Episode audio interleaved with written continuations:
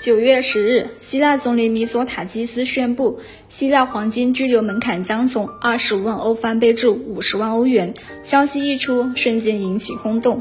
对于有想法移民希腊的申请人来说，赶在政策落实之前拿到身份，相当于整整省了二十五万欧元。错过这个窗口期，再想出去就更难了。近年来，有移民需求的申请人越来越多，欧洲各国纷纷收紧移民政策。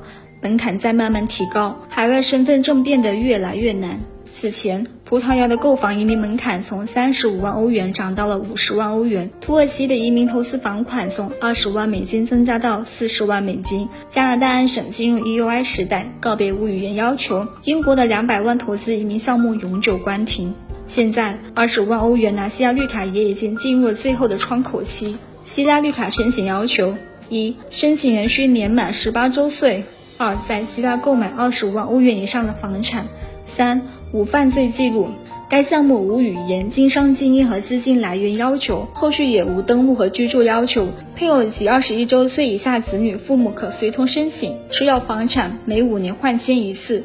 住满七年即可入籍，移民子女可免费享受希腊当地公立教育服务，还能在国内参加华侨生考试。希腊护照可免签一百八十多个国家和地区，还能自由出入二十六个申根国。现在，希腊购房移民项目马上要从二十万欧元变成五十万欧元。建议有计划移民希腊的朋友，赶紧抓住最后这波机会，享受低成本拿希腊绿卡的红利。